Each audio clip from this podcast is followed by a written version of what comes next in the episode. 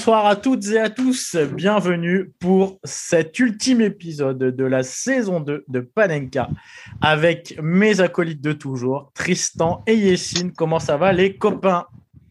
Bonjour à tous. Bonjour, Alors ça, va, après cet euro? Cette, euh, cette désillusion? Bah, euh, on va en parler. Est-ce que c'est une désillusion ou est-ce qu'on est satisfait euh, de la qualité de cet euro? Voilà. Ouais, ça c'est une bonne question déjà pour commencer. On s'y attendait un peu, je pense, quand on avait débriefé, quand on avait euh, parlé de l'euro. Avant l'euro, on, sentait déjà qu'on allait sortir au tir au but. Je me rappelle quand on avait parlé, bon, on, pensait qu'on allait sortir en demi-finale. En demi-finale. mais, mais bon, on sentait déjà que la France n'était pas prête à gagner cet euro. On est d'accord. Et, je trouve que c'est une bonne euh, première transition euh, vers la première partie de notre émission qui va concerner, euh, j'allais dire à froid, l'Euro 2020, l'Euro 2020 joué en 2021, mais on, va essayer de l'analyser à froid. Alors pas tous les matchs non plus, mais essayer de voir ce qu'on peut en tirer, ce qu'on peut en tirer de manière assez, j'allais dire même macro. Hein. Est-ce que on a vu du beau jeu? Est-ce que ça a été un bel Euro avec des beaux buts, etc. Qu'est-ce qu'on pense bah, de ce vainqueur, de l'Italie, euh, qui gagne, euh, qui gagne de cette manière-là face à l'Angleterre. C'est voilà. Est-ce que ça reflète l'euro finalement qu'ils ont fait? Est-ce que ça reflète l'euro de cette année? Moi, je voudrais avoir votre avis sur comment vous avez vécu cette compétition et si vous êtes content d'avoir vu l'Italie gagner. Et on va commencer par Yessine. Pour commencer, je vais commencer à parler de l'euro. Moi, je trouvais que c'était un bel euro. Euh, du coup, j'étais avant l'euro, j'étais pas très euphorique, on va dire. Euh, bon, ça, je pense que ça a aussi beaucoup à voir avec avec la situation Corona. En même temps, c'était un euro qui, qui qui jouait dans plusieurs pays, donc il n'y avait pas ce euh, ce, ce, sentiment que c'est vraiment une compétition euh, comme, comme on a l'habitude de la voir. Bon, les stades, il y a des stades qui étaient pleins, des stades qui étaient à moitié pleins, et des stades comme Munich avec eux, genre 20% de la capacité.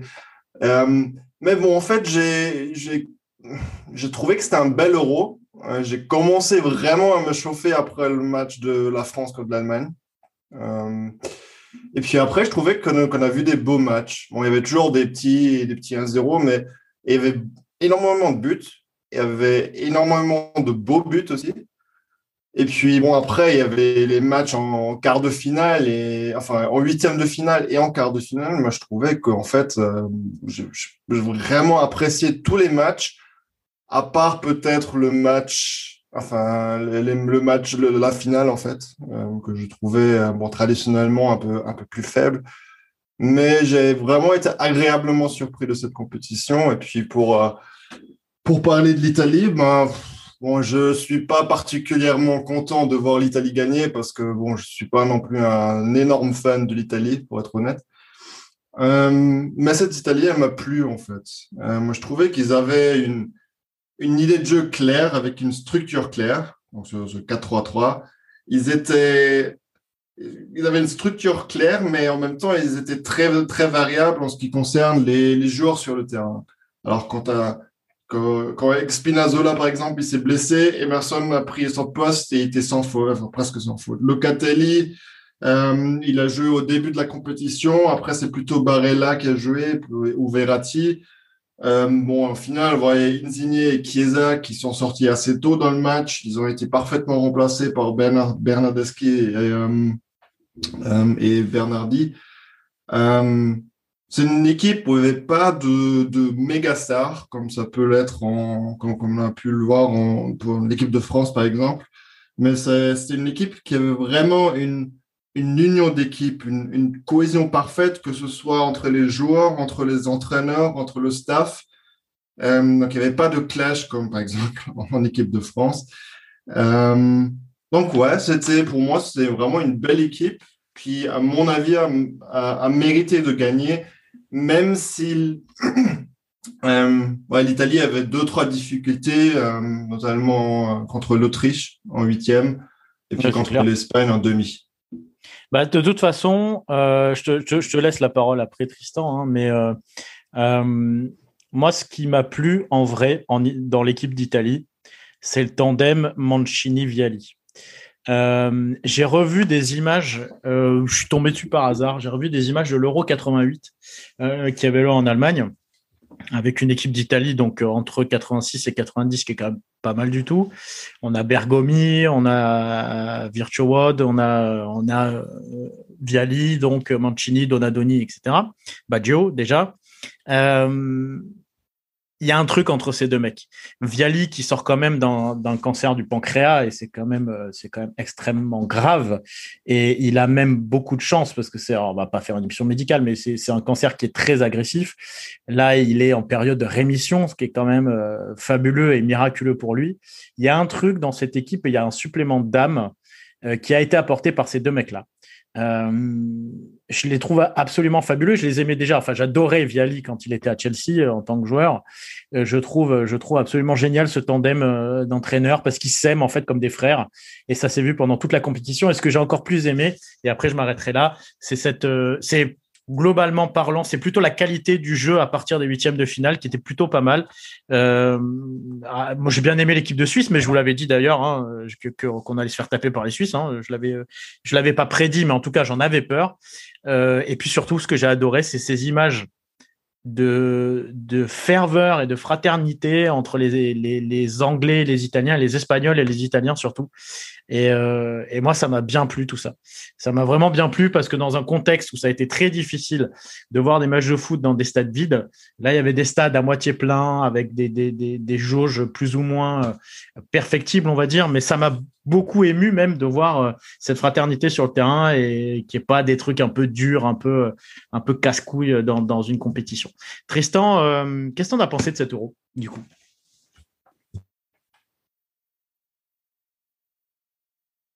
Ah, Tristan nous a quitté. Tristan n'a pas réactivé le micro. Ça y est. vas-y, vas-y, Tristan. Ouais, très bien, très bien. Vas-y. Désolé, je suis dans un. Ça peut être un peu bruyant. Alors, moi, sur cet euro, je vais commencer sur l'avis général sur l'euro. Je trouve que euh, depuis 2014, on n'avait plus une aussi belle compétition, sachant que 2016 et 2018, pour moi, c'était euh, deux compétitions décevantes sur le, au niveau du jeu, avec des équipes beaucoup trop défensives. Euh, on a retrouvé, en fait, ce sont les équipes offensives qui ont été valorisées et les équipes défensives qui ont été sanctionnées. D'ailleurs, euh, la preuve, c'est que lors de la finale, alors que même que l'Angleterre était une équipe plutôt offensive, euh, après leur but, ils ont décidé de, surtout en deuxième mi-temps, de fermer le jeu. Et cette recette qui a pu fonctionner, euh, bah, par exemple avec la France en 2018, n'a pas fonctionné pour aucune des équipes. Donc, de ce point de vue-là, moi, je suis assez content. On a vu du, du jeu. Euh, des matchs euh, à suspense, euh, même s'il y a eu beaucoup de matchs qui se sont terminés au tir au but, mais c'était quand même eu beaucoup de beaux matchs. Des matchs fous, France-Suisse, hein, évidemment. la, journée, la journée France-Suisse, Croatie-Espagne, c'était voilà, fou. C'était absolument dingue mais même Espagne-Italie euh, était un match euh, haletant, euh, Danemark-Angleterre aussi. Bon, et puis je parle même pas des, des, matchs de poule. Il y a eu de très très beaux matchs. Donc sur l'ensemble, moi je suis quand même très satisfait. Beaucoup de, de, de bonnes équipes.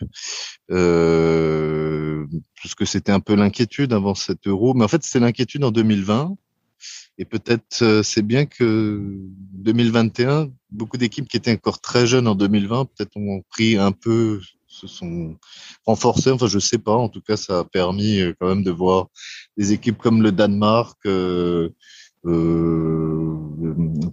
comme la, enfin même je sais pas, même s'ils sont pas allés loin, mais des parcours comme l'Ukraine, la Suède, les, les Pays-Bas. Bon, Pays-Bas, une déception quand même pour ma part, mais euh, ça a été des matchs de poule qui ont été euh, vraiment euh, beaux, avec beaucoup de buts. donc sur l'aspect offensif, enfin sur l'aspect d'ensemble, vraiment une belle compétition. concernant la concernant le champion, l'Italie. Alors bon, comme moi, je je peux pas être un fan de l'Italie depuis 2006, mais bon, force est de reconnaître que sur l'ensemble de l'Euro, c'est un beau parcours. Euh, il y a une continuité de l'équipe euh, italienne dans son jeu. Euh, elle a été seulement bloquée et vraiment mise en difficulté par l'Espagne. Très en difficulté même, mais mais bon, l'Espagne à nouveau est tombée dans cette. Même si je trouve qu'il y a eu un mieux hein, de l'Espagne, ça a été une belle équipe, mais problème d'efficacité devant le but, avec des joueurs comme par exemple Gérard Moreno qui a complètement raté son euro, Morata en Dancy, bon. donc ils, ils, ils sont ils s'en sortent très bien les Italiens sur cette demi-finale, mais sinon sur tous les autres matchs même Autriche, hein, où ils ont vraiment galéré, mais bon, ils ont fait preuve de, de, de qualité au milieu de terrain, euh, avec des joueurs, euh, comme tu as dit, Yessine, pas des grandes stars, des joueurs, euh, on dirait moyens avant cet Euro, qui jouaient. Il y avait un club Sassuolo qui était représenté euh, par Berardi et Locatelli, je, je, crois même encore un autre joueur. Bon, ça semble un peu euh, improbable pour un champion de l'Euro, mais ça a été une équipe très cohérente. Euh, chaque fois qu'il y avait des changements, les, les remplaçants étaient bons. Euh, ça posait pas de problème cette rotation. Euh, et puis euh, un joueur ouais, moi, qui m'a impressionné, que je connaissais peu, euh, c'était Chiesa, vraiment impressionnant.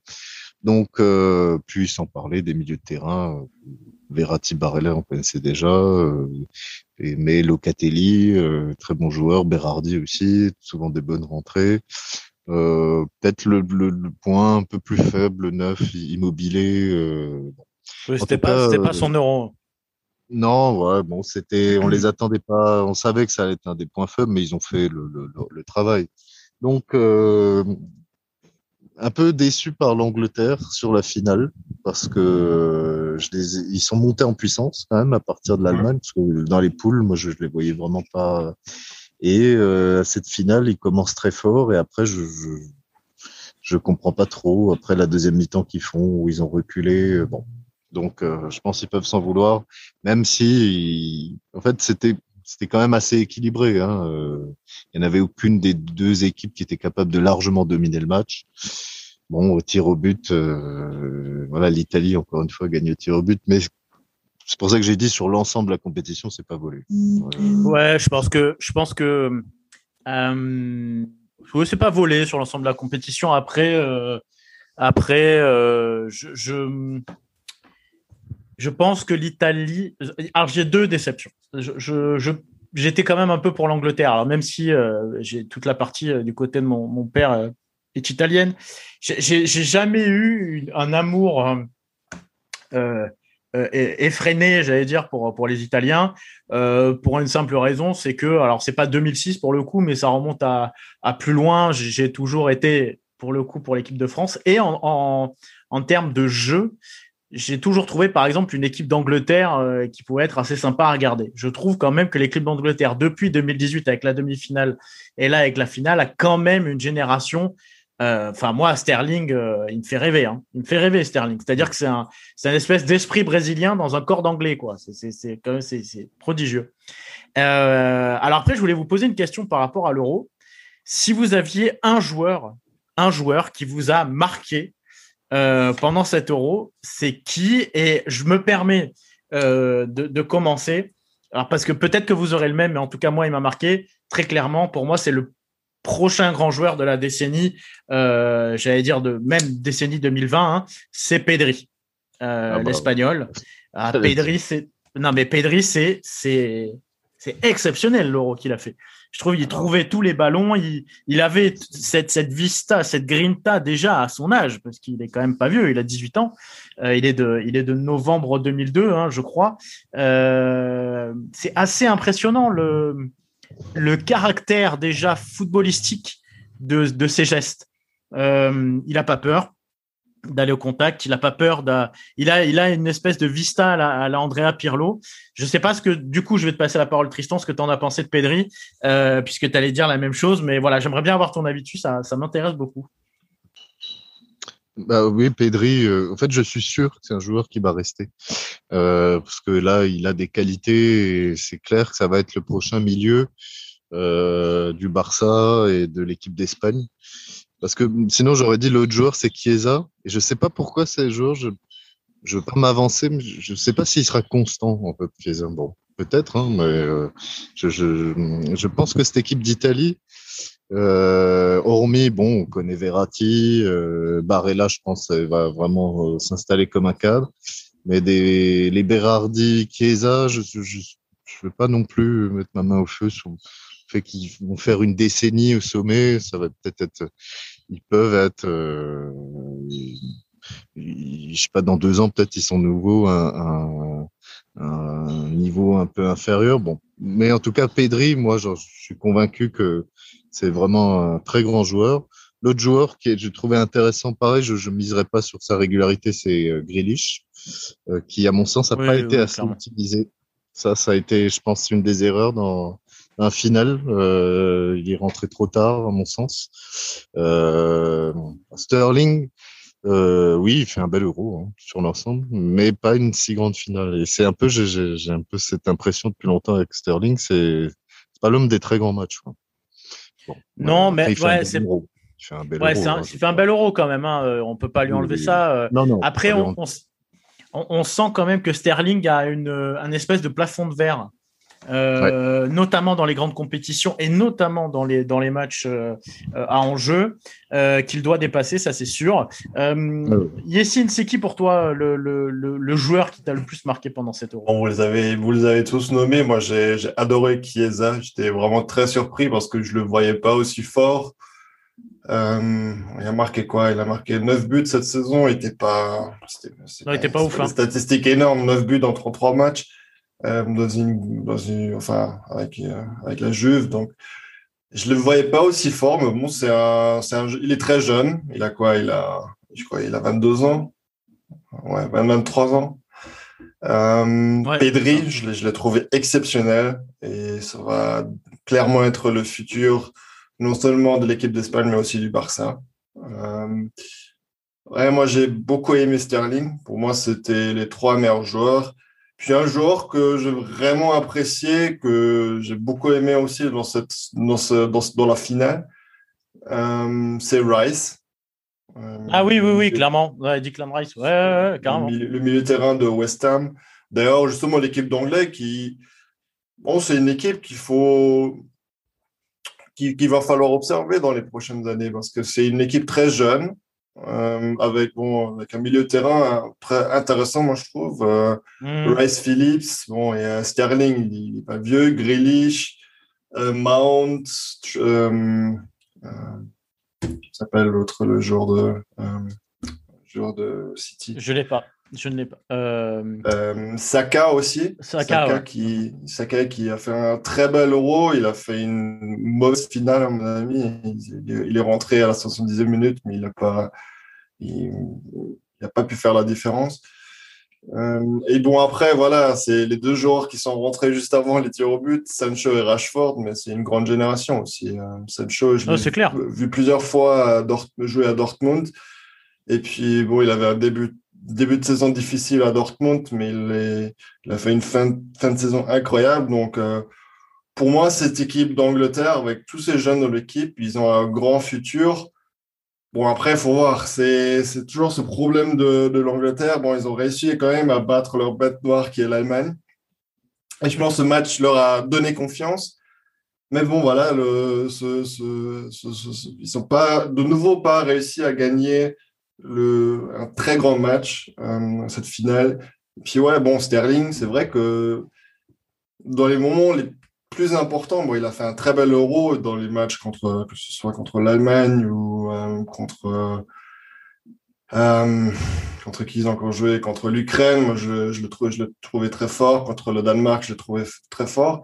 Mais dans le dernier match, la finale, où c'est lui qui devait faire la différence, bah, malheureusement, il n'a pas fait un très bon match. Et puis, c'est quelque chose qu'on qu voit se répéter euh, chez lui. Et je me rappelle de ce, ce tir raté, je crois que c'était en, en demi-finale de la Ligue des Champions contre. Euh, où il est à 2 mètres de ouais, le but, il la met au-dessus.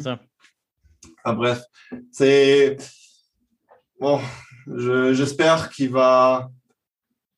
Euh, qu'il va se remettre de cette, de cette défaite et qu'il va pouvoir s'installer dans, euh, dans le top 3, enfin, on va dire le top 10 du football mondial, le top 3. Je pense que 10. oui. Je pense, je pense que oui, mais après, euh, Après, juste, je, je c'est très juste ce que tu dis, Yessine. Pour revenir sur Pedri, euh, et pour l'intégrer euh, alors dans la discussion qu'on aura après sur les sur les championnats euh, je ne sais pas si on se rend compte bien de l'effectif de Barcelone l'année prochaine parce que quand tu as Pedri, Griezmann, alors Griezmann apparemment il va rester, donc on, va rester là-dessus, mais Pedri, Busquets, De Jong, Griezmann, Messi, Depay, c'est quand même pas mal. Je, je, sans vouloir trop m'avancer, je pense peut-être que le Barça peut reprendre son bien à, l'Atlético Madrid. Aucun joueur pour euh, prendre la profondeur.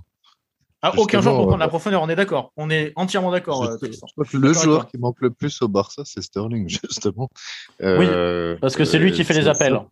Ah oui, lui, ça serait le joueur parfait parce que de Depay, Griezmann, euh, même Agüero, c'est pas un joueur qui prend en profondeur.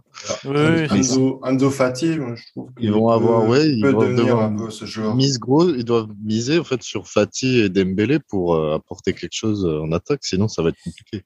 Et Griezmann, euh, Enfin, on va, enfin, vous avez en parlé. Mm. Moi, je trouve que c'est ridicule. Il va pas jouer. Hein. Moi, je, je, je non, non, mais voilà, euh, exactement. Alors, c'est exactement ce que j'allais. Euh, merci encore pour les transitions parce que je, je trouve quand même qu'au bout du 14e épisode de Panenka, on arrive à faire des bonnes transitions. Mm. Euh, en fait, c'est simple. Je voudrais qu'en quelques mots, vous résumiez non pas le jeu de l'équipe de France, mais ce que vous avez ressenti de l'état d'esprit de l'équipe de France.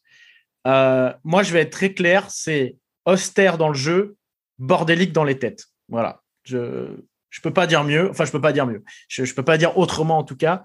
Euh, mais pour moi, c'est vraiment austère, austère. Euh, parce que, alors, on va me dire, oui, ils ont bien joué contre l'Allemagne, ils ont montré des beaux trucs. Mais pour moi, c'est la patte des champs. Ce mec-là, c'est un expert. Je suis désolé, hein, je, m'acharne sur lui à chaque fois, mais c'est un expert comptable en costume Célio. J'en ai marre. Je, veux, je veux un, truc flamboyant pour l'équipe de France. Et, pour moi, ça a commencé, le bordel a commencé le jour où Olivier Giroud a critiqué euh, à demi-mot Mbappé en disant qu'il recevait pas de ballon. Euh, pour moi, ça a été la, ça a été le déclencheur du bordel euh, dans les têtes. Qu'est-ce que je vais passer la parole à Yessine. Qu'est-ce que tu penses, Yessine, de l'état d'esprit de l'équipe de France pendant cet euro si je devais résumer en trois mots, moi je dirais égoïste, arrogant et puis bon, tactique trop défensive pour moi. Ok, c'est très bien. Ah. Égoïste, je trouvais que bon, très souvent, je trouvais que justement Mbappé, il aurait pu donner le ballon, il voulait faire la différence à lui tout seul parce qu'il voulait genre faire genre que la, la, grande star de l'équipe de France, la grande star de cet Euro. Euh,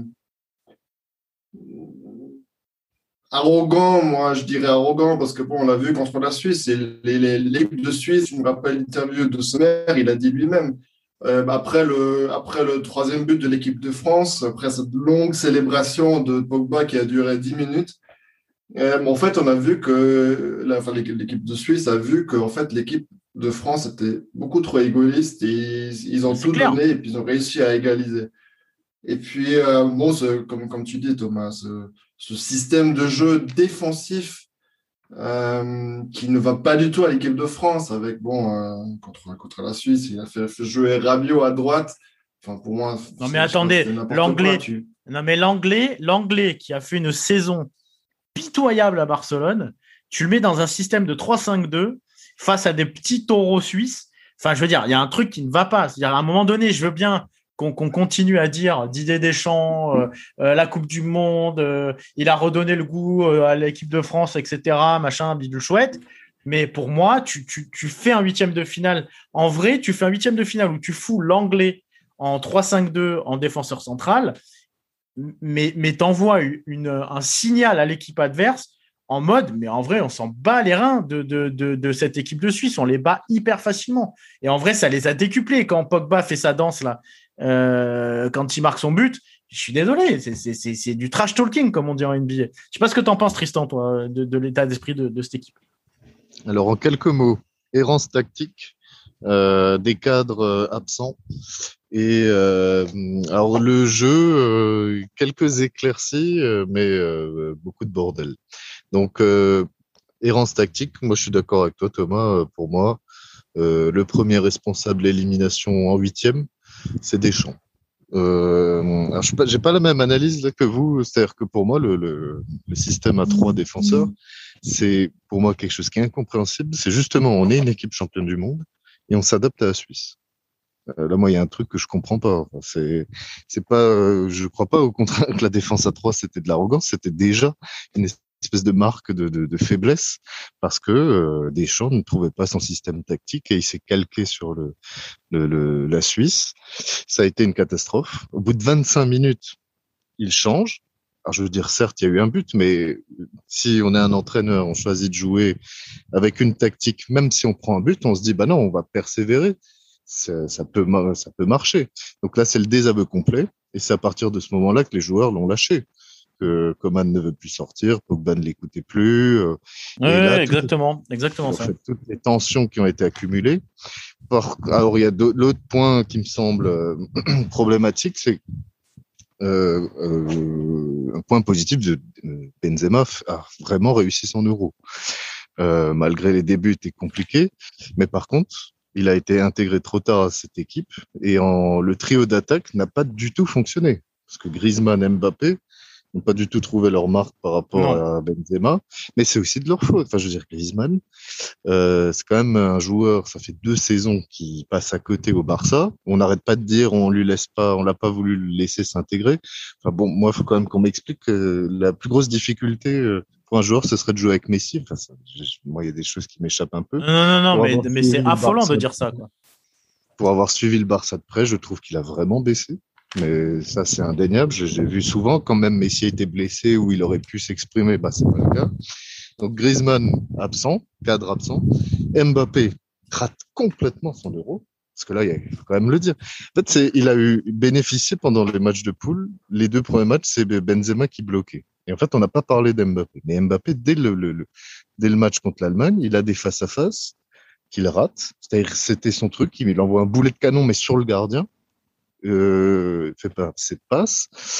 Euh, puis oui, on le sentait dans l'attitude qui bloquait. Et bon voilà, le dénouement. Moi, je reproche, je peux je reprocherai jamais un joueur de rater un penalty dans une séance de tir au but, mais c'était la conclusion qui euh, euh, évidente après 7 euros. Il a clairement il a bloqué sur 7 euros et puis euh, je pense qu'il faut qu'il redescende un peu. Hein, bon. Donc euh, là, c'était pour l'attaque. Alors le truc, bah, c'est la défense. Là, moi, il y a des choses Pavard. Moi, je... mais je sais pas si on peut revoir Pavard sur euh, avec l'équipe de France. Enfin, s'il le remet. Non, non, non, on ne veut plus. Non, arrêtez. j'aimerais qu'on relance. J'aimerais qu'on relance l'équipe de France à prime, rien que pour lui, quoi. Non, mais Pavard, c'est un mec, il va faire sa carrière sur un but, quoi. il a ok, il a marqué un but, prodigieux. Mais non, mais il faut quand même le dire que défensivement, ça va pas. Ça va pas. Il a eu une belle saison au Bayern. Euh, en 2020, on peut dire qu'il était pas si mal, mais c'est pas le meilleur joueur de l'équipe, mais c'était, c'était tenable. Mais sinon, ça va pas du tout. L'anglais, tu, tu en as parlé. Et puis, euh, oui, d'autres choix, Tolisso, euh, qui était pas à son poste, ça ne marchait pas du tout. Koundé, pas à son poste, ça ne marchait pas du tout. Coman, qui n'a pas été assez utilisé pour moi. Enfin, donc, euh, mais ça revient quand même toujours au même. Je trouve que Deschamps est fautif. Et puis, euh, cette errance tactique, finalement, ça fait des années qu'il est. Donc, c'est un grand meneur d'hommes. Il a trouvé une solution en 2018 qui consistait à dire on joue mal, on joue derrière, on relance il avait un trio d'attaque qui, en fait, était complémentaire parce que il n'y avait pas de, de, de, parce que aucun voulait tenir le ballon. Ça a marché, mais ça a marché, ça a marché sur un fil. Donc, pour moi, la reconduction de Deschamps, alors qu'il y a Zidane, en plus, qui attend que ça, ça, ça m'a énervé. Vraiment, enfin, ça m'a déçu. c'est clair. Surtout, surtout que ça me fait un peu penser, en fait, à, à à la Mannschaft qui a maintenu euh, Joachim Löw Exactement. Euh, après ça. ce débâcle en 2018. Oui, oui. Et puis, euh, et puis on, voit, on voit comment, comment ça finit. Et puis j'ai un peu peur de revoir la même chose l'année prochaine à la Coupe du Monde. De revoir une équipe de France, certes, avec énormément de qualité. Bon, Griezmann, Pogba, Mbappé. je sais pas si Benzema il va encore jouer. Je pense que, je pense que oui. Oui, ben, euh, mais je pense qu'on va encore une fois se, se, chier dessus. Ouais, je, suis, je, suis très, très, pessimiste, effectivement. Ouais. Je vois ah, la Coupe du Monde, c'est. Ouais. Mais, mais alors, du coup, moi, j'ai une. Pour terminer sur l'euro, vous avez, euh, comme d'hab, hein, avec nos amis de Zoom, vous avez encore euh, 8 minutes, les amis. Euh, ben, on va regarder, on va essayer de regarder un peu plus loin. Euh, et ben finalement, vous en avez déjà un peu parlé. Quel avenir pour cette équipe de France? Et surtout, quel parcours pour l'équipe de France? Bien sûr, on n'a pas les équipes qui sont qualifiées, etc. Mais quel parcours pour vous pour l'équipe de France à la Coupe du Monde 2022 Je te passe la parole, Tristan. Bon, après, l'effectif, il, y a, une chose qu'il faut noter, c'est qu'il y a eu 20 minutes contre la Suisse qui ont été extraordinaires. Mais euh, est-ce que c'est un trompe-l'œil ou pas? Je ne sais pas. C'est-à-dire que si Mbappé accepte de jouer que dans la profondeur, c'est-à-dire qu'il faut, il faut qu'il arrête de demander le ballon dans les pieds. Lui, bah c'est pas, moi je pense pas que c'est Pelé. Euh, il pourra pas occuper tous les postes. Il est dans le profil Thierry Henry, mais quand il prend la profondeur, c'est là où il est le plus fort. Donc euh, qu'il accepte ce rôle avec Benzema. Est-ce qu'il faudrait pas euh, soit alors Griezmann en 10, soit moi je, je, je verrais bien en fait une attaque euh, Benzema, Coman, Mbappé qui pourrait ça, c'est à tester quoi. Enfin, je veux dire, je vois pas pourquoi il faudrait euh, mettre Griezmann absolument. Puis après en milieu, il faut quand même résoudre un problème, c'est-à-dire que Pogba était très bon, il a fait un bel euro, hein, Pogba c'est indéniable.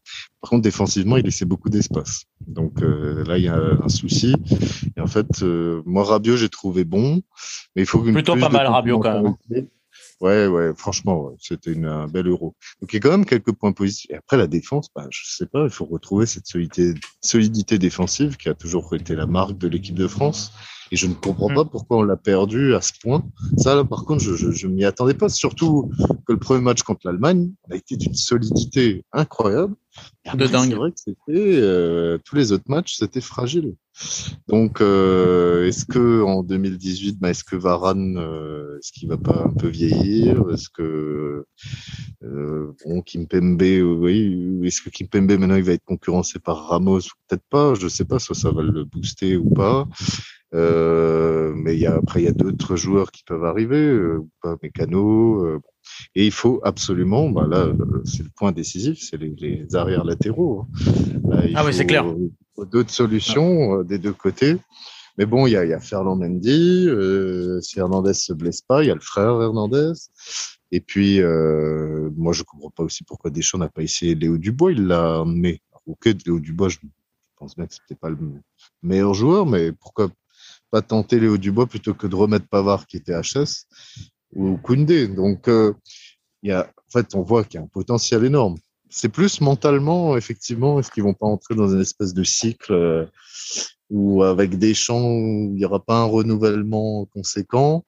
Est-ce qu'il n'y aura pas encore une guéguerre des égaux? Euh, Voilà, c'est ma crainte, effectivement, pour cette équipe de France, qui en soi, normalement, peut rebondir, hein, mais mais l'errance tactique que, dont tu as fait preuve des champs depuis en fait, des années, bah là, c'est pas possible. Il faut vraiment euh, qu'ils trouvent euh, une solution tactique et pas euh, attendre les, les, les, matchs de poule pour essayer, je sais pas, de bricoler.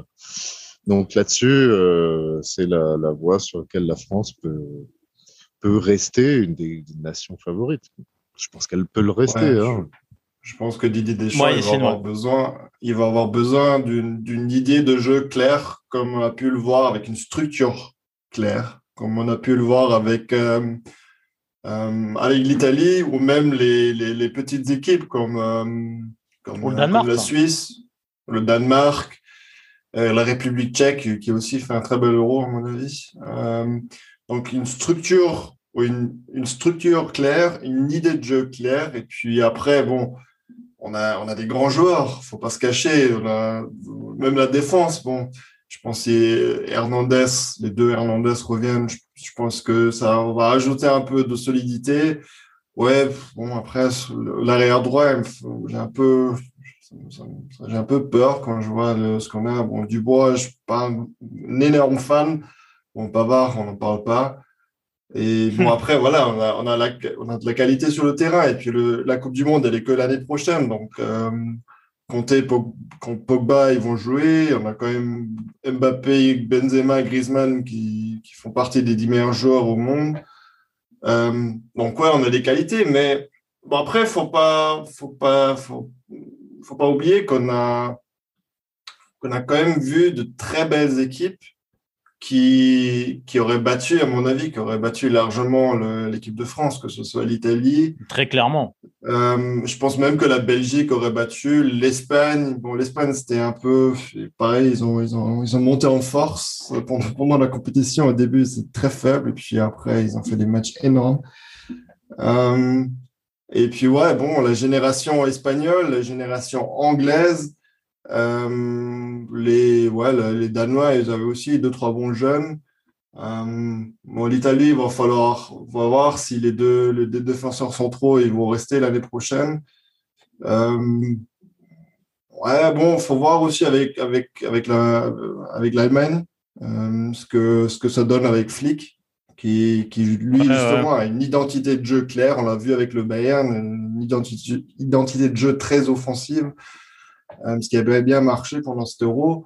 Euh, bon, après, bien sûr, faut jamais oublier, c'est une Coupe du Monde, faut jamais oublier le Brésil et l'Argentine. C'est peut-être la dernière Coupe du Monde de Messi. Euh, donc la concurrence est, est, grande et moi, à mon avis, l'équipe de France, ils vont faire un parcours un peu similaire. Je les vois peut-être aller un peu plus loin que les huitièmes de finale parce que bon, huitièmes de finale, c'est vraiment pas bon. Mais franchement, je les vois sortir les quarts, hein en quart contre, euh, contre une, une, équipe, euh, une bonne équipe comme, comme l'Espagne, la mm. Belgique. Ok, bah écoute, euh, merci beaucoup.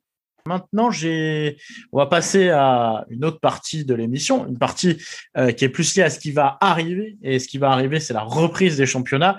Euh, on va faire un petit tour rapide hein, des championnats. On va, on va un peu se fixer sur sur le championnat de France. Euh, le championnat de France, donc, qui va reprendre bientôt, qui va reprendre début août, puisque la première journée c'est le 8 août. alors, le PSG a fait un quand même un recrutement pas dégueu, hein, Wijnaldum, euh, Donnarumma, Ramos, même si on n'est pas sûr de la santé euh, physique de, euh, des, des, potentiels pépins physiques de Sergio Ramos, puisqu'on les découvre tous les jours un peu plus. L'OM qui a quand même fait un bon recrutement au milieu, je trouve, avec Gendouzi, Gerson, alors De La Fuente, mais qui est plutôt un attaquant. Il y a Lirola qui arrive définitivement, etc. Moi, j'avais fait une petite simulation euh, du classement euh, à la fin du championnat euh, français. c'est quoi ton avis sur les équipes? Est-ce que tu vois le PSG reprendre son titre? Est-ce que tu vois Lille conserver son titre? Et est-ce que tu vois, par exemple, une équipe qui nous est chère? Est-ce que tu vois le Racing Club de Strasbourg arriver dans le top 10 avec le recrutement de Kevin Gamero? Ouais, donc du coup, je vais, je vais commencer par le PSG.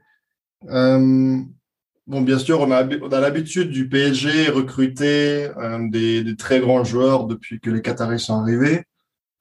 Euh, et on, en a souvent parlé aussi pendant, pendant ce podcast. Très souvent, c'était, du n'importe quoi. Ils ont acheté soit que les attaquants ou enfin que des grandes stars qui, qui, qui n'allaient pas, qui n'allaient pas ensemble. Mais là, pour une fois, j'ai vraiment l'impression qu'ils ont fait une très très bonne période de transfert. Ils se sont vraiment renforcés, hein, c'est pas encore fini, ils sont vraiment renforcés là où ils avaient des difficultés. Donc, euh, que ce soit sur les, sur les ailes avec Hakimi.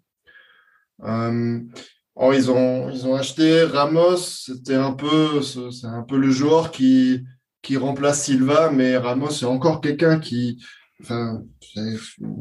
on va voir s'il est physiquement il est encore là, mais c'est quand même c'est, c'est, un grand nom, c'est un grand joueur. Euh, il a gagné énormément de titres, euh, contrairement à Silva. Euh, il a gagné énormément de Ligue des Champions. Et je pense qu'il peut vraiment apporter quelque chose à cette équipe. Et puis bon, après, moi je trouve que justement, ils avaient un peu de, un peu de difficulté aussi au milieu de terrain. Soit c'était un peu trop défensif, ou ça c'était, ils avaient des joueurs comme euh, euh, Paredes, Danilo, qui, qui étaient, à mon avis, un peu trop défensifs. Euh, Verratti, qui souvent se trouvait seul à créer le jeu. Puis là, justement, la, recrue de Wijnaldum, moi, je trouve que c'est, un énorme joueur. Il a, pareil, son euro était, était très, très bon. Euh, moi, je l'ai, je l'ai beaucoup jouer avec Liverpool et presque tous les matchs, je l'ai trouvé très bon. Euh, Bon, après, il y a quelques, quelques questions quand même, quand même je me pose. Bon, bien sûr, moi, je trouve aussi le recrutement de Donnarumma, c'est énorme.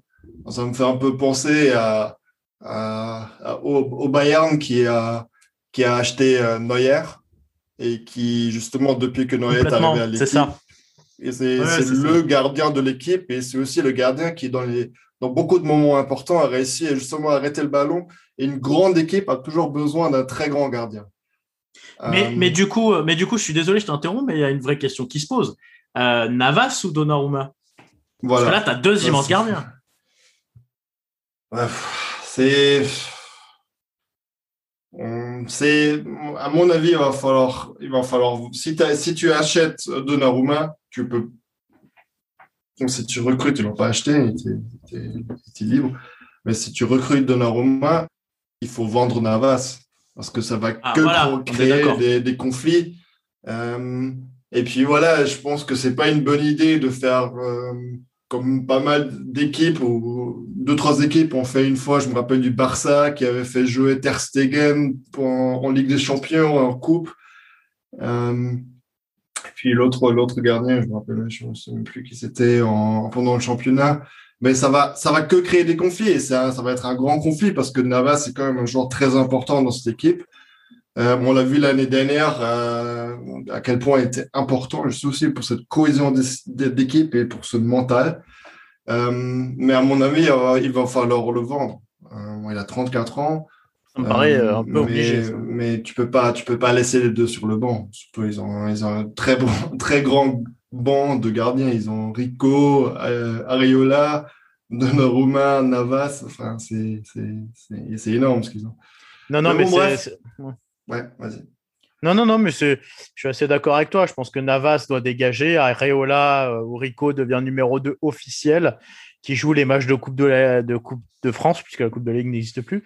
Mais, euh, mais oui, oui, je pense que là, en fait, c'est à la fois une erreur et une, très belle opportunité. Parce que Donnarumma a montré que c'était un, immense gardien. Euh, pendant l'Euro et Keylor Navas en même temps et, ce gars qui a ramené notamment euh, face au Bayern Munich en Ligue des Champions l'année dernière, un supplément d'âme. Est-ce que Donnarumma a assez de maturité? Parce que techniquement, parce qu'on peut parler technique du gardien, pour moi, techniquement, Donnarumma est au-dessus de Navas. Mais est-ce que Donnarumma a assez de, maturité euh, aujourd'hui pour avoir l'état d'esprit que, que, transmet Keller Navas à, l'équipe? Je pense que oui, parce qu'on l'a vu à, l'Euro que c'était quand même un joueur qui, qui, est là dans les moments importants. Euh, et puis bon, c'est il a il a que 22 ans, mais ça fait déjà 6-7 ans qu'il joue et qu'il joue dans, dans, dans, les grandes équipes. Et euh, c'était le titulaire indiscutable de, au, Milan AC pendant, pendant, pendant très longtemps. il a commencé, il a commencé à jouer au Milan AC à 13, en 2013.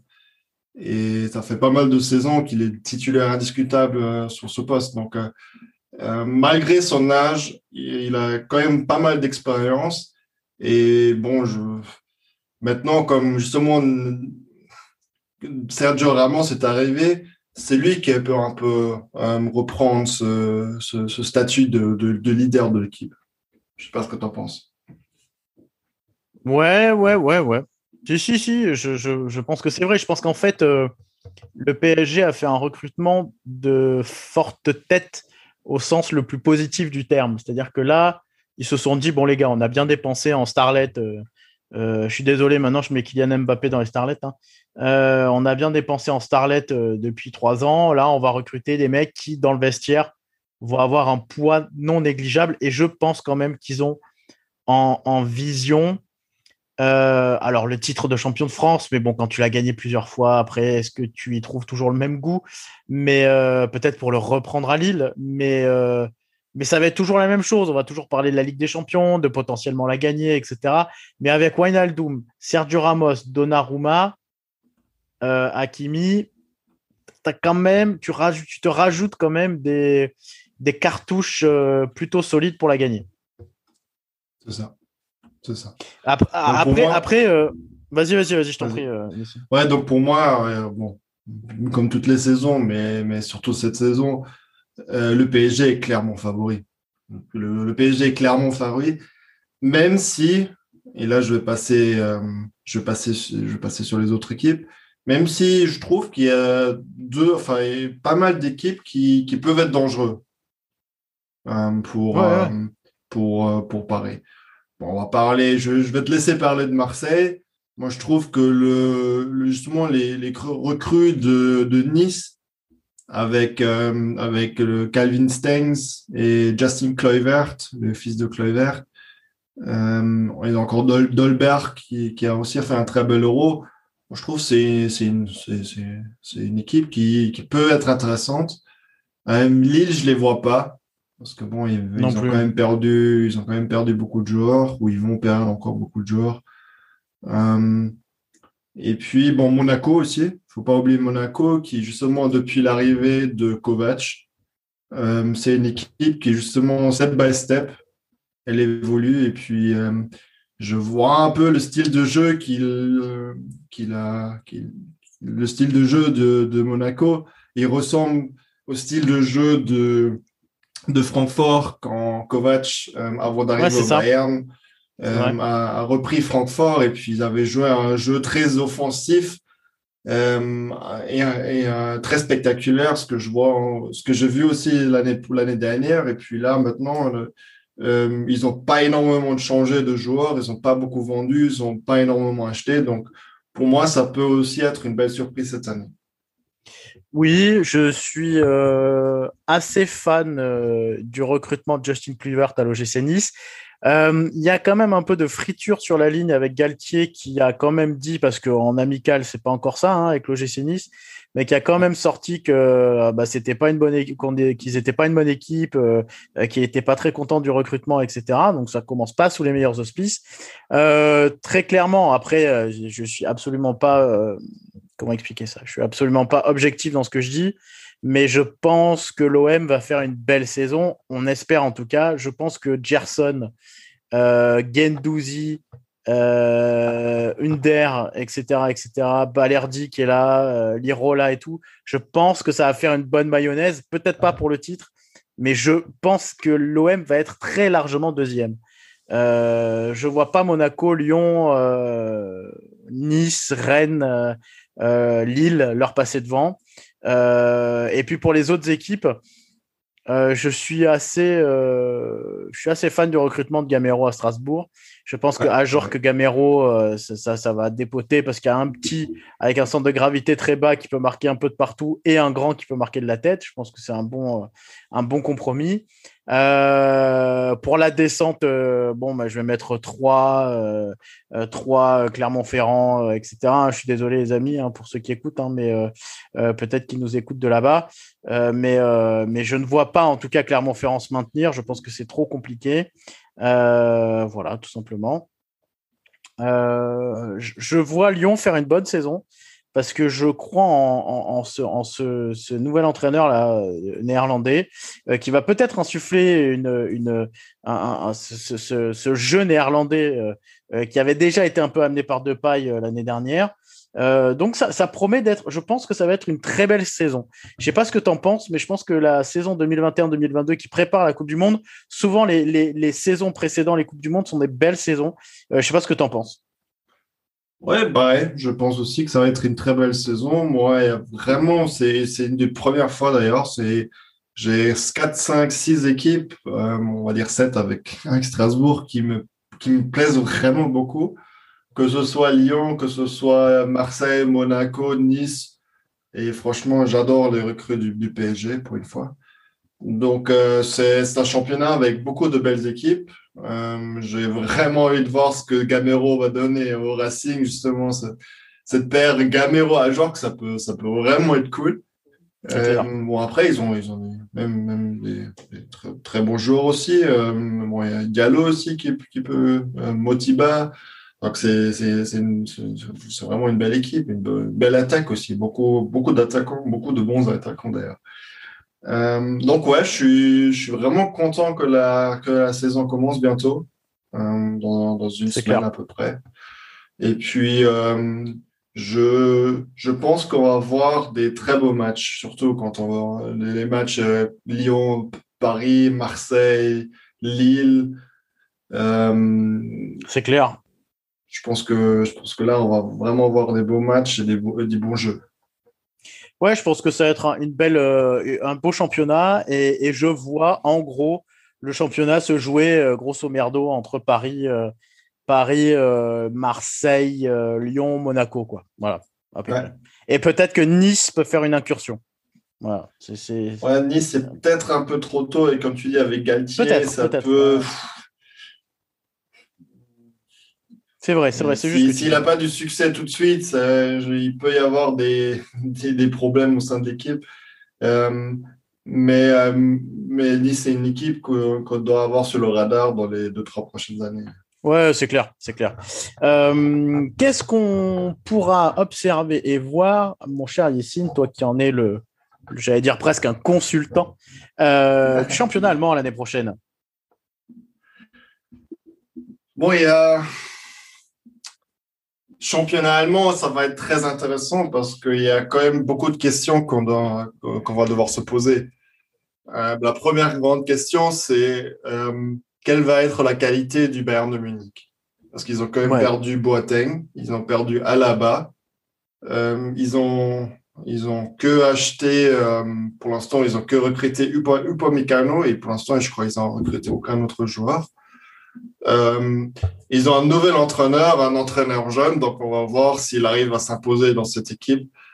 Euh, bon, il y a, c'est pour moi la défense, euh, la défense des, des, Français, mais pour moi c'est une, une, défense qui pose quand même beaucoup de questions. On va voir la, la, qualité de Upamecano qui a pas fait une très grande saison l'année dernière et surtout une très mauvaise fin de saison.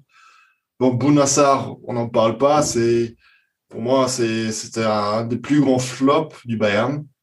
Euh, bon, Pavard, on, en a parlé euh, au long, large, en travers euh, il, y a, presque une heure. Euh, euh, Tanguy Nyonzu, qui justement était blessé presque toute la saison au Bayern, on va voir comment il va revenir. Lucas Hernandez est blessé aussi. Euh, il y a quand même beaucoup, énormément de questions. Bon, Kingsley Coman, Kingsley Coman, il se blesse tout le temps. On ne sait pas trop ce qu'il ce donne. Euh, Corentin Tolisso aussi.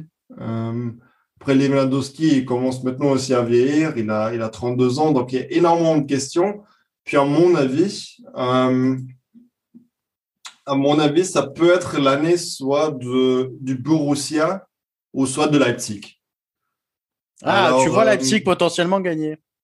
Ouais, bon après, comme dit, ça va être ça va être une grande surprise parce que euh, à fin de saison, au début, euh, là pendant pendant la euh, la pause, il y a une espèce de, de carrousel de carrousel d'entraîneurs qui ont tous changé tous changé de club parce que l'entraîneur de Francfort est, est parti à, à Gladbach, l'entraîneur de, de Gladbach est parti à Dortmund l'entraîneur de Leipzig est parti euh, au Bayern, l'entraîneur de Red Bull Salzbourg est parti à Leipzig. Euh, donc, ils ont, enfin, l'entraîneur de Wolfsburg est parti à Francfort, puis l'entraîneur de Francfort est parti à Wolfsburg. Donc, c'est, c'est, un peu fou ce qui s'est passé. C'est une des premières fois euh, dans l'histoire du, de la Bundesliga qu'on a, qu'on a vu des, des changements d'entraîneurs, enfin presque plus de transferts d'entraîneurs que de transferts de joueurs. Euh, mais bon, va falloir Dortmund qui justement avec le le transfert de euh, de Sancho, ils ont quand même euh, encaissé énormément d'argent. Pour l'instant, ils ont acheté un joueur que moi je trouve que, je trouve particulièrement fort, qui est Malen de, de Eindhoven. Et euh, le jeune Moukoko, c'est un des plus grands, euh, un des plus, plus grands talents qui commencent ici à vieillir. Ils ont beaucoup de jeunes joueurs qui, euh, que ce soit Rainer, de, le Brésilien Rainer, euh, Reina, euh, l'Américain, Mo Daoud, bon, lui. allemand, Stephen Tigges aussi un allemand qui, qui, qui est pas mal. Knauf aussi, un jeune Allemand qui est très fort, bien sûr, Haaland qui a que 21 ans, euh, Hazard qui a fait un très bel euro. Donc c'est une équipe qui justement a, a énormément de potentiel. énormément de potentiel. Et encore là, maintenant, ils ont pas mal d'argent encore sur le compte pour acheter, justement, se renforcer, se renforcer sur les positions où il y a, ils ont encore un peu de trois difficultés. ils ont Jude Bellingham aussi qui a fait un bel euro. Il a fait deux, trois rentrées euh, en Angleterre. Je le trouvais très bon. Donc, c'est une équipe très jeune qui justement a dû un peu se trouver l'année dernière avec, euh, avec Favre aussi qui, euh, qui, qui a pas fait une très belle saison, qui s'est fait virer. Euh, avec un nouvel entraîneur, euh, Marco Rose, qui justement a, a, fait une très belle saison avec Gladbach. Donc on va voir. Et puis Leipzig, ben Leipzig c'est une, une équipe qui justement euh, qui, qui évolue. Bon, ils ont, ils ont permis, perdu l'entraîneur, mais ils ont, ils ont recruté ou ils ont pris l'entraîneur de Red Bull Leipzig, euh, toujours un peu dans ce cadre Red Bull. Euh, pareil, c'est une équipe très polyvalente qui, qui a montré de belles choses il y a deux ans, où ils sont arrivés jusqu'en demi-finale. Euh, L'année dernière, ils sont en, de la Ligue des Champions. L'année dernière, ils sont arrivés en huitième, je crois, euh, de, Ligue, de Ligue des Champions. Ça. Avec des joueurs comme Olmo, par exemple, qui, euh, moi, je trouvais, c'était un des, un des meilleurs joueurs en Espagne. Et Youssouf Paulsen, André Silva. Ouais, c'est c'est une équipe qui peut qui peut créer la surprise avec beaucoup de jeunes et énormément de talent, tout comme le, le Borussia. Et pour moi, je crois vraiment que cette année, ça va être l'année où le Bayern ne va pas gagner, justement parce que le Bayern, ils, ils sont peut-être un peu trop radins ou c'est peut-être la seule grande équipe qui prend cette crise sérieusement euh, et qui, qui, qui recrutent pas de grands joueurs parce que justement ils sont dans une période de crise, une période de corona, de crise financière où ils disent bon pour l'instant on ne sait pas combien de supporters on va avoir cette saison euh, et euh, combien de, de, de rentrées on va avoir, on va pas dépenser énormément. Donc euh, c'est peut-être une, une, stratégie qui va être qui va être une, une bonne stratégie à long terme parce qu'on voit quand même maintenant le Barça qui doit qui doit vendre leurs joueurs, qui doit demander aux joueurs de réduire leur salaire, que le, Real pareil doit vendre leurs joueurs. Bon, et les Anglais ils peuvent toujours encore recruter parce qu'ils ont beaucoup d'argent, mais euh, justement c'est la stratégie du Bayern, c'est une bonne stratégie à long terme à mon avis mais à court terme, je pense que les deux, trois prochaines années, elles vont être difficiles. Ouais, je pense. Bah, tu as assez bien résumé. Euh, sur, le, championnat allemand, moi, je vois peut-être euh, peut-être Leipzig euh, passer devant, mais à voir. Euh, en tout cas, en tout cas, je, basculerai sur, alors assez rapidement, hein, parce qu'on ne va pas faire trois heures dessus, mais sur, sur le championnat espagnol, italien et anglais. Je vais faire rapide. Espagnol, je pense que le Barça va gagner.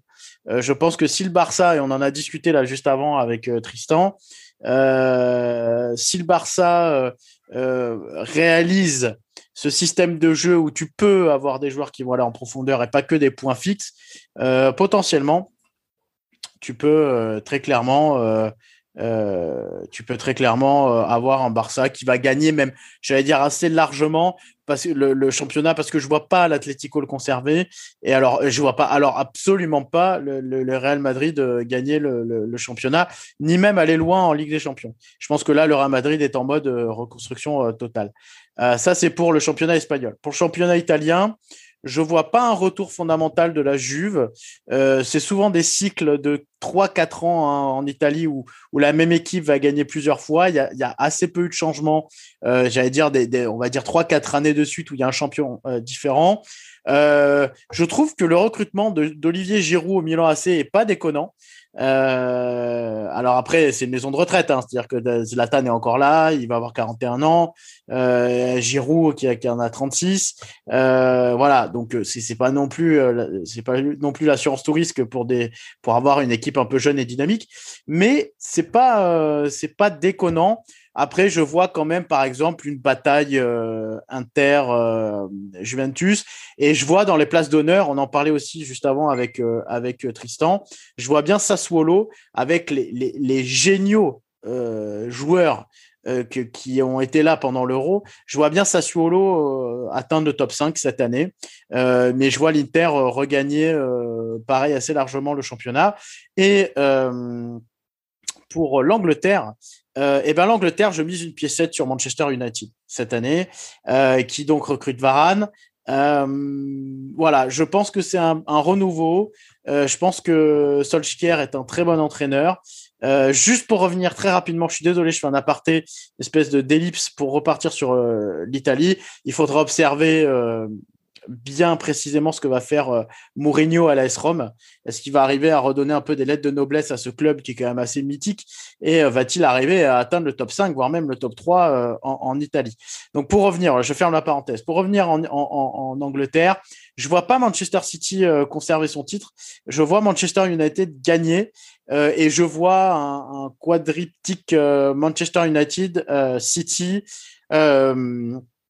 je vois Liverpool remonter, même s'il perd Wijnaldum, euh, mais je vois Liverpool dans le top 4 et je vois Chelsea en top 3. Donc on va dire euh, United, euh, United City et Chelsea.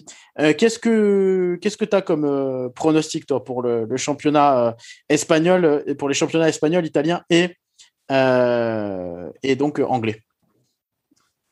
Moi, j'ai à peu près la même analyse que la tienne. Euh, on commence par le championnat espagnol. Je vois clairement le Barça favori parce que bon, le, le Real est dans une année de transition. Ils ont quand même, ils ont quand même perdu Sergio Ramos. Euh, ils ont un milieu terrain, à mon avis, vieillissant. Hein. On en a parlé aussi dans les, dans les derniers épisodes avec Tony Kroos, Modric, avec Casimiro, Tony Kroos qui a arrêté sa carrière, euh, sa, carrière nationale euh, avec l'Allemagne, euh, Modric qui a quand même 35 ans maintenant, euh, Casimiro il doit avoir la trentaine. C'est franchement les, joueurs comme Valverde, Cabelloche, ils pas même Eudegard qui revient, c'est pas des joueurs que c'est pas des c'est pas les, les Zidane Beckham de, des, des, galactiques quoi. Euh, et puis bon après voilà c'est Benzema aussi il commence à être un peu vieillissant. Euh, j'ai été très déçu de la saison de Asensio et Vinicius Junior. Euh, donc voilà c'est c'est une équipe un peu en transition avec un, un, un entraîneur Ancelotti qui certes, c'est un, un, grand entraîneur, mais dans les, ces, ces dernières années, moi, je trouve qu'il a, qu'il a pas montré énormément de choses, énormément de choses. J'ai été très déçu de son parcours au Bayern, par exemple. Euh, donc, ouais, clairement, clairement, clairement, pour le, le Barça, avec, surtout avec leur effectif, c'est clairement les favoris. On a parlé de Pedri avant. Euh, je pense que c'est le cadre qui va, enfin, c'est le joueur qui va s'installer dans ce milieu terrain du, du Barça. Ouais, ils ont, et encore sur le, sur le banc, ils ont encore Frankie de Jong, ils ont encore, ils ont encore Busquets. Euh, euh, on va voir du, on va voir de, si, si Fatih, Fatih et Dembélé, doivent revenir de blessure là. On va voir, enfin, devoir analyser leur, leur, leur, leur, début de saison. Après, ils ont quand même euh, Depay, euh, Agüero, qui est un peu le pote de le pote de Messi. Donc, on va devoir se poser la question est-ce que Griezmann a encore sa place dans l'équipe? Il y a deux trois choses encore à régler dans cette équipe, mais c'est c'est pour moi c'est clairement les favoris. Donc, Emerson, euh, Serginho Dest en défense. Ils ont recruté le jeune Eric Garcia, un très bon défenseur aussi. Donc, euh, pour moi, comme dit, clairement, le Barça est favori. Je vois même le Real finir troisième derrière l'Atlético en deux. Concernant l'Italie, j'ai exactement la même analyse que toi. Je pense que c'est peut-être un peu la fin de, euh, de la dominance de la Juve. Euh, bon, déjà, ils ne sont même pas qualifiés pour la, pour la Ligue des Champions. Et puis, euh, il y a quand même deux, trois équipes que je trouve largement au-dessus, que ce soit l'Inter, qui a quand même perdu Comté, donc on va devoir voir ce que ça, ça donne. Mais surtout, moi, j'ai beaucoup apprécié euh, la, la, saison de, de l'AC Milan, qui est mon équipe préférée en Italie. Euh, bon, d'accord, ils ont, ils ont l'équipe, enfin, ils ont l'attaque des retraités avec Ibrahimovic et Giroud. Ah, c'est ouf. On dirait un truc avec des déambulateurs, quoi. C'est ouf. c'est ça. Mais après, ils ont quand même des, des bons jeunes joueurs. Ils ont bon, Rebic qui, qui, qui est pas trop vieux. Ils ont euh, Rafael Leao, qui est le jeune, le jeune portugais qui, euh, ouais, qui, qui est pas mauvais. Ils ont le, ils ont Maldini, Colombo encore en attaque, de très jeunes joueurs de 19 ans. Euh, ils ont réussi à garder Caissier, qui pour moi est le cœur de l'équipe.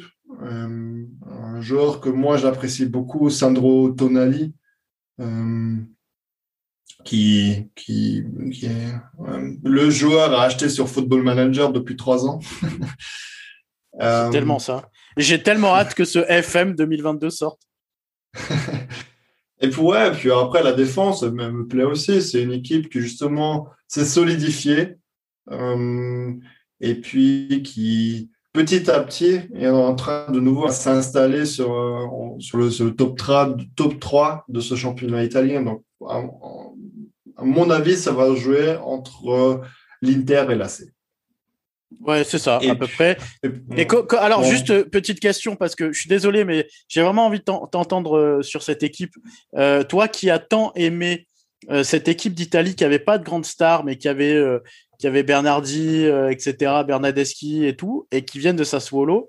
Euh, alors peut-être que comme moi, hein, je connais pas par cœur l'équipe de Sassuolo, mais est-ce que tu vois ce type de jeu italien qu'on a vu pendant l'Euro euh, à glaner un top 5 euh, cette année dans le championnat italien? Tout dépend s'ils arrivent s'ils arrivent à garder les joueurs. Ouais, ouais, c'est clair. Oui, oui, oui. Bon, Locatelli, Berardi, c'est c'est ouais, c'est une belle équipe, mais après l'effectif, je suis en train de regarder. Ouais, c'est c'est pas un effectif qui me fait qui me fait énormément rêver. Moi, je trouve encore euh, bon, ça va être intéressant de, de voir. Il y a deux trois belles équipes. Et à Sassuolo, s'ils arrivent à garder ces deux trois joueurs, ces, ces deux trois joueurs. La S Rome aussi. Moi, L'AS Rome, bon, après, moi, je suis pas un énorme, je suis plus un énorme fan de Mourinho et l'entraîneur me, m'énerve un peu depuis ces, ces trois, trois, quatre dernières années. Une équipe qui, que je trouve intéressante, c'est Bergamo. Ah, ben voilà, l'Atalanta, ouais. L'Atalanta Bergamo avec euh, Zapata, euh, Illich, Muriel, et puis cette, cette, découverte de la Mannschaft Gozens euh, que c'est que j'ai c'était vraiment pour moi la découverte ou peut-être le seul joueur qui sortait un peu du lot dans l'équipe d'Allemagne. Donc ouais, c'est un peu comme le championnat français, il y a deux trois favoris, et puis après il y a beaucoup de très belles petites équipes. Et, du coup en Angleterre, en Angleterre, ouais, bah pareil. Pour moi, le top 3, ça va être euh, Manchester City, United et Chelsea. Et tu vois, tu vois City conserver son titre alors? Ouais, non, cette fois, je vois même Chelsea gagner le championnat. Je pense que ah, cette victoire en Ligue des Champions et puis cette, cette ce, ce, ce, milieu de terrain solide. Euh, et là, ils veulent, ils parlent à acheter encore deux, trois bons joueurs. Et ils veulent il parle de vouloir peut-être vendre euh, Werner, euh, peut-être même le vendre au Bayern, parce que Nagelsmann, c'est un très grand fan de Werner. C'est là où Werner, sous Nagelsmann, que, Werner a justement euh, montré de, de très belles choses, hein, contrairement à ce qu'il a pu montrer à Chelsea. Et puis là, ils veulent, ils parlent de même recruter Haaland. Je sens que justement, il va y avoir, Chelsea va encore faire un très grand coup sur le marché de transfert, comme ils ont, comme ils ont pu le faire l'année dernière. Ils vont faire un très grand coup, ils vont acheter un bon attaquant. Et s'ils ont justement un bon attaquant qui, qui sait où, euh, qui sait mettre un ballon au fond des filets, je pense que mhm. ça peut être une équipe très, très intéressante et très, très dangereuse pour, euh, pour, euh, pour les équipes comme euh, City ou Manchester United. moi, je suis agréablement surpris justement de United parce que je trouve que justement les recrues qu'ils ont fait maintenant avec bah, Sancho et Varane, c'est une recrue qui, qui, c'est deux recrues intéressantes et c'est vraiment les deux postes, ils avaient un peu de difficulté justement en défense centrale. Euh, au côté de Maguire, on savait pas, enfin, euh, Solskjaer, il savait pas trop qui mettre. Il y avait euh, Phil Jones très souvent, après il y avait Lindelof. Euh, donc c'est, on sait pas trop. Mais là justement, je trouve que Varane, non seulement une, pour lui, c'est un bon, c'est un bon coup d'aller de partir euh, dans le championnat anglais, d'aller à Manchester qui qui est un projet intéressant. Euh, avec Solskjaer maintenant qui, qui, qui reste, qui, qui, qui est entraîneur de 2018. Au début, il avait un peu de difficulté, mais là, on voit un peu de constance et j'ai l'impression que qu'il y a quelque chose qui est en train de se passer dans cette équipe. Euh, ouais, ouais c'est vrai. Et puis bon, là, après, avec cette attaque Sancho, Rashford, Martial, euh, ouf, hein. Sancho et Rashford, c'est des bons potes. Donc, je pense, avec même Greenwood, aussi un jeune anglais, euh, s'ils arrivent justement à garder Paul Pogba, ça peut être une équipe très intéressante. Je suis d'accord avec toi. Je, je, pense que Manchester United va, va potentiellement faire une de ces euh, meilleure saison. Euh, ben en tout cas, merci beaucoup. Alors Tristan euh, nous a quitté parce qu'il était à vélo, donc du coup, on, on, a fait la deuxième partie sans lui. C'était la dernière émission de la saison 2 de, de, Panenka. Je voulais déjà te remercier, Yessine, en tout premier lieu, et remercier Tristan également pour cette saison qui a été absolument géniale à faire avec vous. en tout cas, je ne sais pas si vous êtes régalé, mais moi, je me suis régalé à la faire avec vous. C'était vraiment très chouette de faire ce podcast et on a réussi à le tenir on a réussi à le faire euh, euh, régulièrement. Euh, après une saison 1 en, mai 2020, on avait fait plutôt une, saison Panenka sur le foot un peu nostalgique. merci à toutes et à tous de nous écouter. en tout et pour tout, vous avez été près de 3500. Il y a eu 3500 écoutes de, tous les podcasts qu'on a fait de la saison 2. Donc merci à, vous toutes et tous d'être aussi fidèles. Ouais, carrément, c'est ça nous fait chaud au cœur et ça nous donne encore plus de motivation pour la saison prochaine, la saison prochaine qui va euh, redémarrer en septembre et on aura très sûrement des invités euh, et je vous le dis comme ça, un invité qui a déjà gagné la Ligue des Champions. Voilà, je vous fais un petit teasing. Euh, on aura un invité qui a déjà gagné la Ligue des Champions et qui sera avec nous pour discuter de foot. En tout cas, bah, je te remercie beaucoup, Yessine. Je te souhaite encore un bel été, un beau mois d'août. On souhaite un bel été à tout le monde et on vous dit rendez-vous en septembre prochain. Allez, salut Merci à toi, Thomas, et puis merci à Tristan. ciao, ciao. Allez, ciao, ciao.